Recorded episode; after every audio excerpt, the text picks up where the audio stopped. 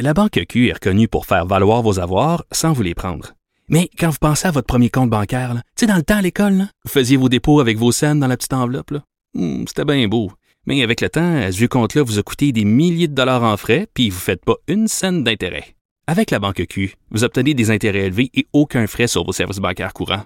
Autrement dit, ça fait pas mal plus de scènes dans votre enveloppe, ça. Banque Q. Faites valoir vos avoirs. Visitez banqueq.ca pour en savoir plus. Et Vincent, on l'a dit plus tôt dans l'émission, le Parti conservateur qui veut paralyser la Chambre des communes pour forcer une enquête sur euh, l'affaire SNC euh, Lavalin. Oui, on se souvient qu'au lendemain du budget, les conservateurs avaient euh, bon été embarqués dans une série de votes, le plus de 200 votes, dans le but justement de punir, de forcer les libéraux à euh, faire enquête sur l'affaire SNC Lavalin.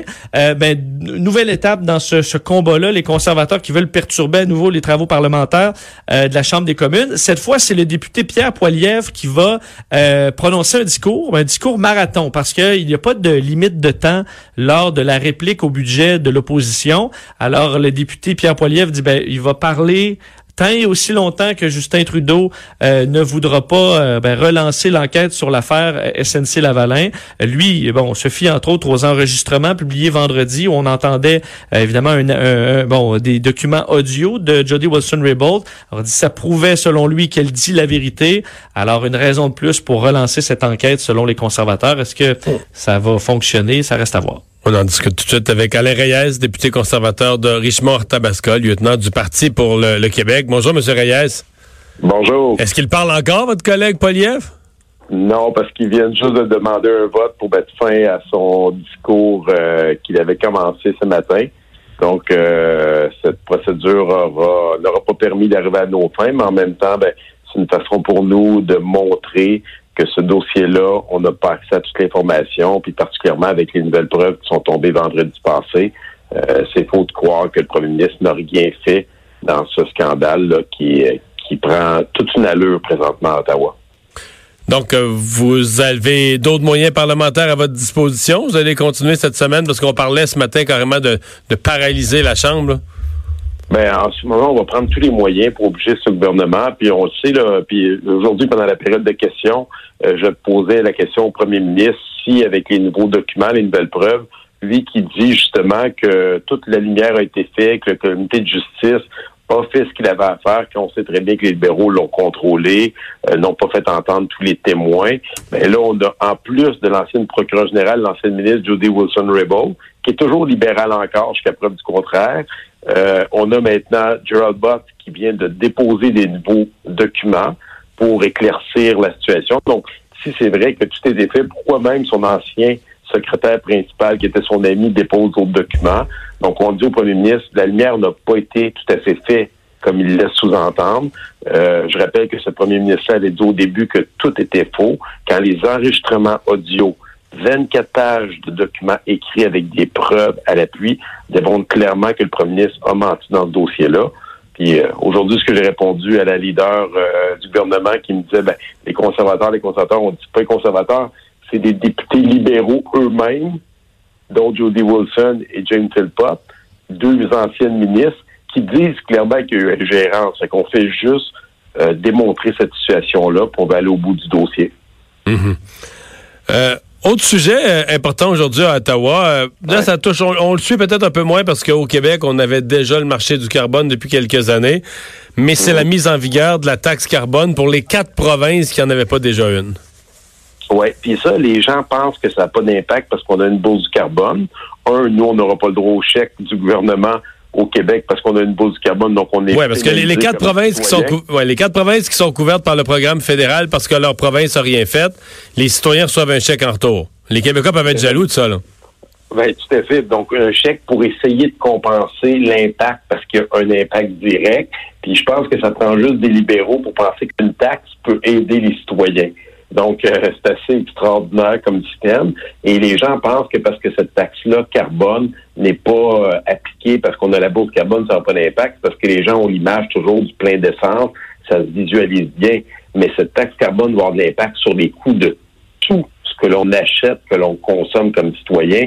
C'est pas vrai qu'une entreprise d'Ontario qui va transporter euh, un produit au Québec va payer plus cher son essence ne l'appliquera pas cette augmentation de coût sur le produit qu'on va acheter. Donc la nourriture, les, produits qu'on a besoin cosmétiques ou d'hygiène ou de n'importe quel autre produit qu'on peut avoir besoin d'acheter, construire une maison avec des matériaux qui doivent se déplacer dans des camions, dans des trains. Donc tout ça va avoir de l'impact. Puis le gouvernement essaie de faire croire aux gens que cette taxe va diminuer les gaz à effet de serre quand c'est démontré en Colombie-Britannique qu'ils ont la plus grosse taxe carbone, il n'y a aucune diminution des gaz à effet de serre dans les dernières années. Mais là, on est confiant qu'on va l'augmenter. Là, on va l'augmenter d'année en année jusqu'en 2022. À un moment donné, ça va finir par ça va finir par grimper le prix de l'essence suffisamment pour euh, avoir un impact. Vous y croyez pas ou vous voulez pas ça? Ben honnêtement, j'y crois pas du tout. Puis ça va loin. Là. Les documents qu'on a eu accès démontrent que le gouvernement va aller jusqu'à 300 dollars la tonne, qui revient à 60 sous le litre de plus. Moi, en tout cas, j'ai hâte de voir un député libéral qui va se lever devant les citoyens, dans les caméras, qui va dire Moi, j'augmente le litre d'essence de 60 sous. Puis je pense que c'est bon pour les citoyens.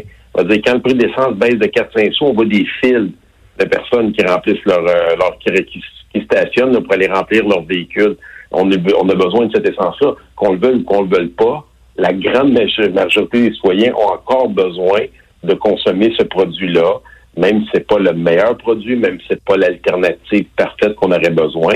Donc, je pense que c'est pas en taxant les gens qu'on va y arriver. Puis ces gens-là payent présentement avec une mesure qui n'a aucune, qui n'a jamais démontré son efficacité pour améliorer l'environnement.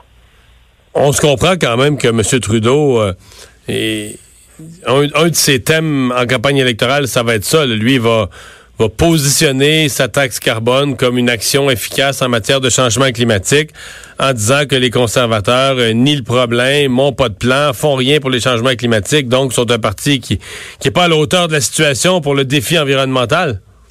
Ben, la réponse, il va l'avoir assez, assez rapidement. On a déjà annoncé qu'on aurait une plateforme verte, une plateforme qui ne taxera pas mais plutôt qui va soutenir les initiatives, donc une approche qui est tota-, totalement euh, différente et opposée à celle de ce gouvernement-là. Puis j'invite les premiers à nous déposer sa plateforme verte parce que c'est pas vrai qu'une taxe est une plateforme verte. C'est ça qui est aberrant que ce gouvernement-là essaie de faire croire aux citoyens, et je ne crois pas que ça va marcher sincèrement, qu'une taxe est une plateforme verte. On va dire, on parle de un, premièrement, d'un aspect des gaz à effet de serre. On parle pas de la qualité de l'eau, on parle pas de la qualité des forêts, on parle pas des enjeux de déplacement. Il euh, n'y a rien là autre qu'une taxe qui est demandée aux citoyens et que par la bande, il retourne en partie. Donc, en plus, il rentre dans, la machine administrative avec tout ce que ça coûte, le système administratif. Là. Mm -hmm. une fois d'image à personne, là, ça se fait pas tout seul. De l'argent que le gouvernement va chercher dans les poches des contribuables, puis qui dit après ça de l'autre banque qu'il va la redonner si quelqu'un veut me faire croire à moi, là, comme député, comme ancien gestionnaire, comme ancien maire, que ça, ça n'a pas un coût, ben c'est encore nous autres qui vont payer ça comme citoyens au bout de la ligne. Alain Reyes, merci de nous avoir parlé. C'est plaisir. Au revoir. à tout le monde. Au revoir. Euh, Vincent, les euh, gens de l'industrie du taxi qui avaient une rencontre, c'était pas avec le ministre, c'était avec des représentants du ministère des Transports euh, ce matin. ils avaient une demande précise. Oui, demande une étude euh, indépendante sur les répercussions du fameux projet de loi 17, euh, euh, qui, selon eux, en fait, contesterait les chiffres qui ont été avancés par le gouvernement sur l'impact de ce projet de loi. bon, non seulement dit ça, mais accuse François Legault de mettre de l'huile sur le feu, d'être responsable des tensions actuellement au Québec sur le sujet, parle carrément d'expropriation avec le fameux 500 millions de dollars. bon, faut rappeler que selon le l'industrie du taxi, 22 000 chauffeurs euh, devraient déclarer faillite si le projet de loi euh, va de l'avant. On demande d'ailleurs encore que le gouvernement euh, bon retire complètement leur projet de loi. Alors on est encore très loin. Et d'ailleurs en fin de semaine, hier à Granby, euh, François Bonnardel lui-même a été euh, bon, c'est entendu pas mal les chauffeurs de taxi qui se sont fait entendre à côté alors qu'ils participaient à un déjeuner. Il est ensuite allé discuter avec eux. Là. Donc on trouve toujours le moyen de discuter. D'ailleurs, euh, François Bonnardel qui rappelle et appelle au dialogue, alors que sur le fond, il y a pas toujours de dialogue possible parce qu'on n'a pas on n'augmente pas l'enveloppe de 500 millions et davantage comment on va la distribuer. Alors est-ce qu'une étude sur le sujet donnerait des armes davantage à l'industrie du taxi? Euh, ben faudra voir, mais c'est ce qu'il demande du moins. Euh, on disait plutôt qu'il y avait rencontre cet après-midi entre les gens de euh, de l'usine Abbaye et le premier ministre François Legault. On va faire une pause, Vincent, dans un instant. Dominique Lemieux, le directeur adjoint du syndicat des métallos, va être avec nous pour nous parler de cette rencontre.